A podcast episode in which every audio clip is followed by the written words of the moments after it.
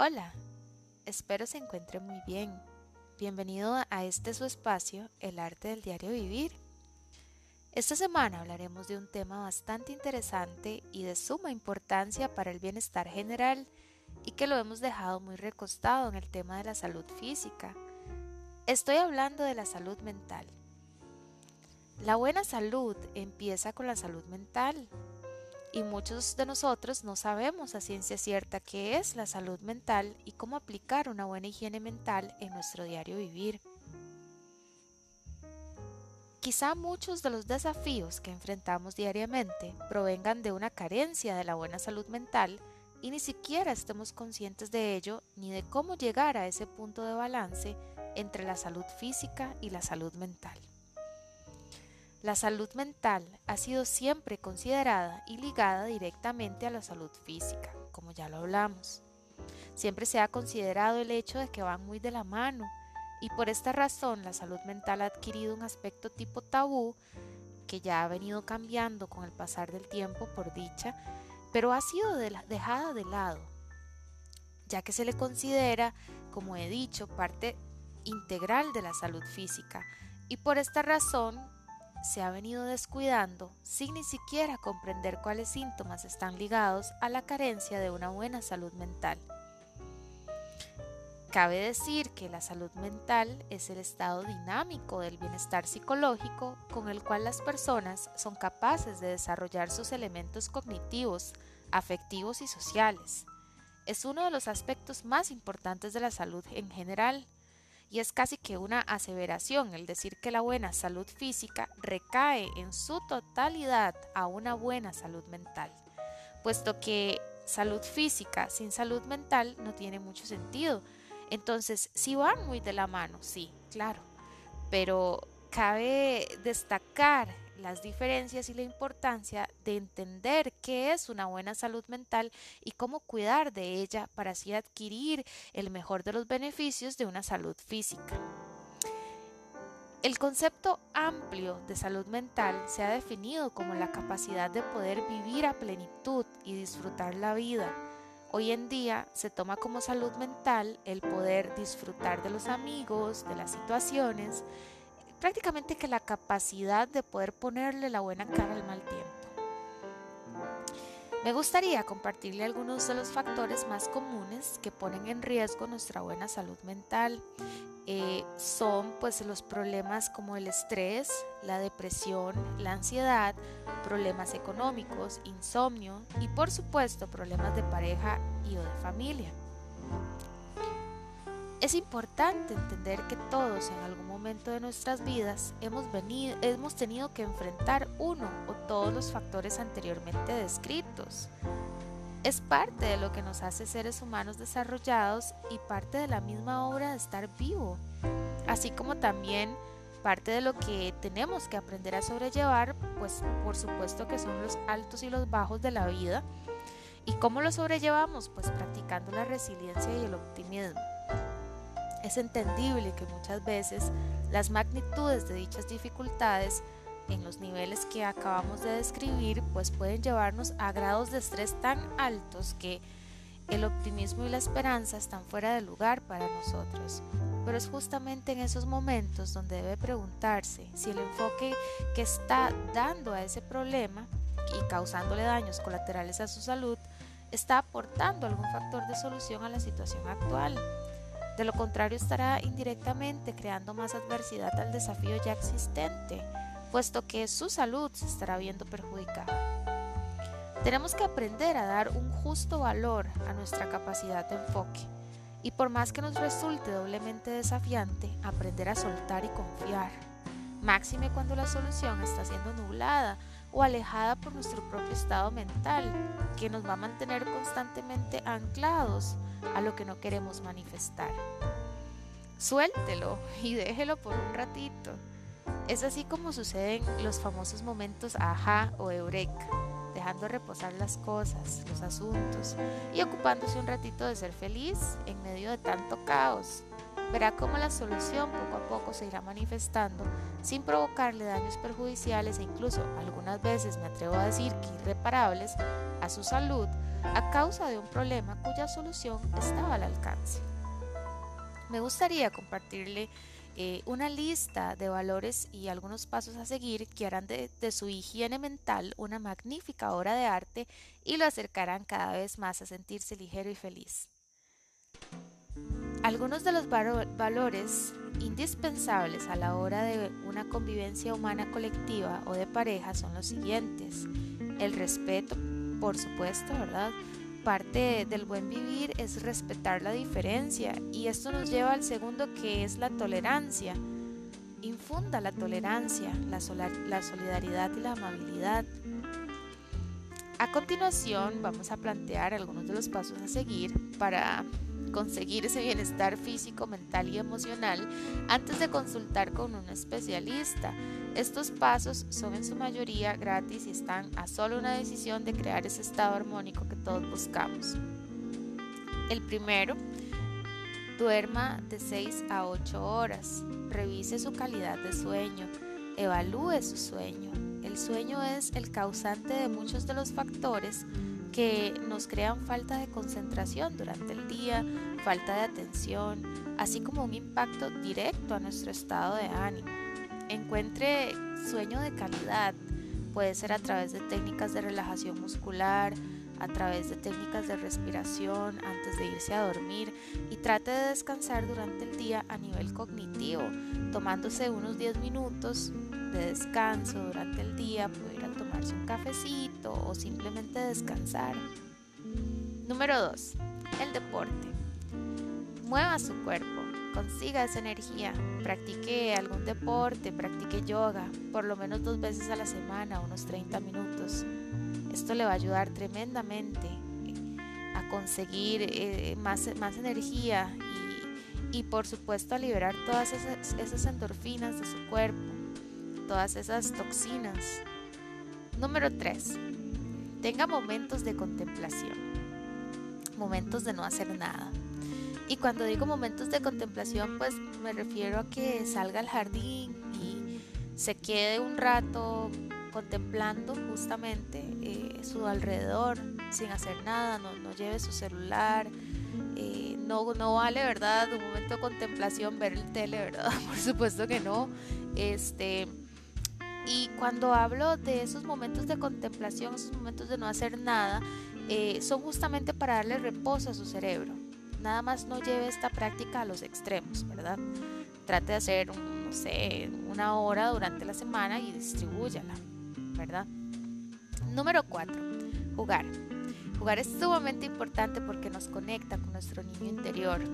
Hacer cosas por el mero placer de hacer algo que ama y que le divierte sin competir con usted mismo ni con los demás por el mero placer de regalarse ese momento. Esto es un excelente estimulante, genera endorfinas, libera el estrés y la ansiedad, mejora el humor, genera calma, rejuvenece. Em, el jugar, el divertirse, lo hará sentirse más joven. Eh, por ejemplo, si es bueno en manualidades, si siempre le gustó trabajar con las manos, hacer ese tipo de cosas, pues practique eso. Eh, si es un excelente cocinero, pues también regálese un platillo delicioso y hágalo con mucho amor. Eh, cualquiera que sea su, talento, ¿verdad? Eh, juegue un rato con usted. Pregúntese cada cuánto se divierte genuinamente para usted. Número 5. Sea agradecido. Practique la gratitud. Aprenda a darle valor a sus pequeños logros también. Así va a ir alimentando eh, esas buenas sensaciones y va a estar conectándose más con el agradecimiento y del 0 a 10 pregúntese cuánto es usted agradecido por lo que usted tiene. Número 6. El poder del foco. Esto ya lo hablamos anteriormente, ¿verdad? Tenemos que aprender a darle ese valor a nuestra capacidad de enfoque. Entonces, ¿dónde pongo yo ese foco? Pregúntese si, si, si si estoy alimentando un sistema de creencias que no es correcto, si estoy alimentándolo a través de mi energía, ¿dónde tengo ese foco? Este, pregúntese cómo está su actitud ante, ante esa situación, dónde tengo puesto mi atención, por ende ahí está mi energía. Del 0 al 10 pregúntese dónde tengo puesta mi energía. Número 7. Meditación. Si tienes miedo, siéntate a meditar y esto desaparecerá. Aprenda a conectar con su libertad. La meditación puede transformar nuestro cerebro. Es una excelente herramienta para el estrés, además de generar un estado de serenidad mental y paz interior. Póngase como reto el meditar por lo menos 10 minutos todos los días. Número 8. Deténgase y pregúntese. Este es el punto más importante, puesto que soy fiel creyente de esto. Los que ya escuchan mis podcasts con frecuencia saben, ¿verdad? Pero bueno, pregúntese cómo alimenta sus sentidos. ¿De qué se alimenta usted día a día? Con lo, que con lo que decidimos alimentar nuestros sentidos son las bases de los programas que estamos construyendo. Esto es muy importante. Todo lo que entra por nuestros sentidos tiene un impacto en nosotros, en nuestra vida, en nuestra realidad. La importancia de las palabras también. ¿Cómo hablo yo con mis amigos? ¿Cómo hablo con mi familia? ¿Cómo le hablo a mi hijo? ¿Qué veo usualmente en el televisor? ¿Cuáles son mis hábitos? Escuche música como terapia, pero, pero buena música, música que infunda el amor, que infunda la paz, que infunda la armonía interior. Y aprenda a usar los olores como la aromaterapia. Pregúntese qué fragancias huelo yo a diario, qué me causa el olerlas, qué me hace sentir. Si se siente estresado, le recomiendo usar el aceite de lavanda, es maravilloso. La lavanda reduce la ansiedad, reduce la depresión, el insomnio, el dolor del cuello, eh, el dolor de espalda, el dolor postoperatorio ginecológico también. Eh, lo puede utilizar de múltiples formas, eh, puede poner un poquito en su almohada antes de irse a dormir, le va a ayudar a conciliar el sueño también. Este, puede ponérselo detrás de las orejas, en las muñecas, olerlo directamente, ponerlo en un difusor durante el día si se siente estresado. es maravilloso lo que se consigue utilizando la lavanda, ¿verdad? Muy bien, el tacto. ¿Crees que es importante tocarnos? Mi pareja es un fiel creyente de que el contacto con el ser querido es de suma importancia para crear una conexión más íntima con la pareja y estoy completamente de acuerdo con él.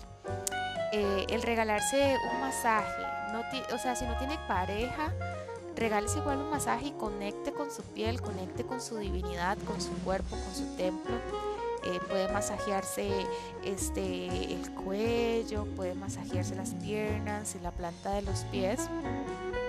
Eh, y si tiene pareja, practique el dormir desnudo con su pareja, creando un estímulo de complicidad con su pareja y, este simple hecho podría ayudarle tremendamente a reducir la depresión, la ansiedad y por supuesto que va a generar una relajación en la pareja, así como también, ¿verdad?, crear una complicidad eh, y un vínculo más sólido, ¿verdad?, eh, con su pareja con ese simple hecho e incluso podrían hacerse masajes mutuamente de vez en cuando que también podría ayudarles con el dolor de espalda, el cuello y el dolor postoperatorio en caso de que hubiese, ¿verdad? Eh, número 10. Preste atención a cómo come. No coma si está enojado, si está enfadado, molesto. Si acaba de tener una discusión y se siente súper colérico, no coma. Eh, coma despacio, masticando bien, esté presente cuando coma, consciente y disfrutando de su alimentación. No coma y si está tomando líquidos fríos y si en general puede, evitar los líquidos fríos mejor. Eh, pues el combinar comida con líquidos fríos corta la digestión y va a generar pesadez y carencia de vitalidad para hacer las cosas. No sé, use agua a temperatura ambiente o calientita. Eh, un tecito, un chocolatito caliente. Pregúntese qué grado de satisfacción tengo con lo que huelo, con lo que toco, con lo que miro y con lo que gusto y con lo que escucho. ¿Qué grado de satisfacción tengo con, lo que me generan el ambiente en el, que, me encuentro? ¿Qué me genera a nivel sensorial? ¿Ok? 9. Tengo una mente joven, una mente flexible, con capacidad de adaptación a los cambios. Es entendible que los cambios producen incomodidad, pero el cambio es constante y es continuo. La inflexibilidad de adaptación al cambio genera sufrimiento y esto es uno de los factores que más causan la inestabilidad mental. Practique salir de su zona de confort de vez en cuando. Y número 10, la última, pero no menos importante, todo lo que haga, hágalo con amor. Muy bien, me gustaría también recomendarles, especialmente a las personas que trabajan y están con los chicos durante el día, a esas mamás y a esos papás, la importancia de aprender a delegar las tareas para mantener una óptima salud mental. Si el chico ya es un poco grande, puedes ir poniéndole tareas y responsabilidades como recoger su cuarto, hacer su cama, llevar la ropa sucia donde debe ir, ayudar con los platos, etc. Esas son solo algunas de las ideas para ir desarrollando pequeños jóvenes responsables. Y así también ustedes pues pueden a través de esta pequeña práctica mitigar el peso de lidiar con tantas tareas que podrían llevarlos a un estado de burnt out o un estado de colapso creo que es la traducción más cercana. Es importante que cuando hablamos de aprender a delegar, esto incluya también a todos los miembros de su familia, capaces de poder contribuir activamente a la realización de sus tareas, ya sea el esposo, la esposa, la abuela, los hijos, quien sea que conforme su burbuja en su casa, quien esté apto para cooperar, sería de suma importancia distribuir las tareas de manera equitativa para que ninguno de los miembros de la familia llegue a un estado de agotamiento mental y se genere una armonía dentro de, ese, dentro de esa burbuja, ¿verdad? Bueno, espero que esta lista de recomendaciones le ayude a acercarse un poquito más al equilibrio y le hayan brindado por lo menos una ventanita para aprender a sanarse a través de estas técnicas y prácticas muy sencillas y accesibles. Como siempre ha sido un honor para mí aprender a sanarme compartiendo un poquito contigo que estás yendo por ese mismo sendero de autosanación. Lo mejor de mí te saluda. Yo honro el espacio en ti donde habita el universo entero. Yo honro ese lugar en ti que es luz, armonía y serenidad. Y que sé que cuando yo estoy en ese lugar dentro de mí y tú estás en ese lugar dentro de ti, tú y yo somos uno. Namaste.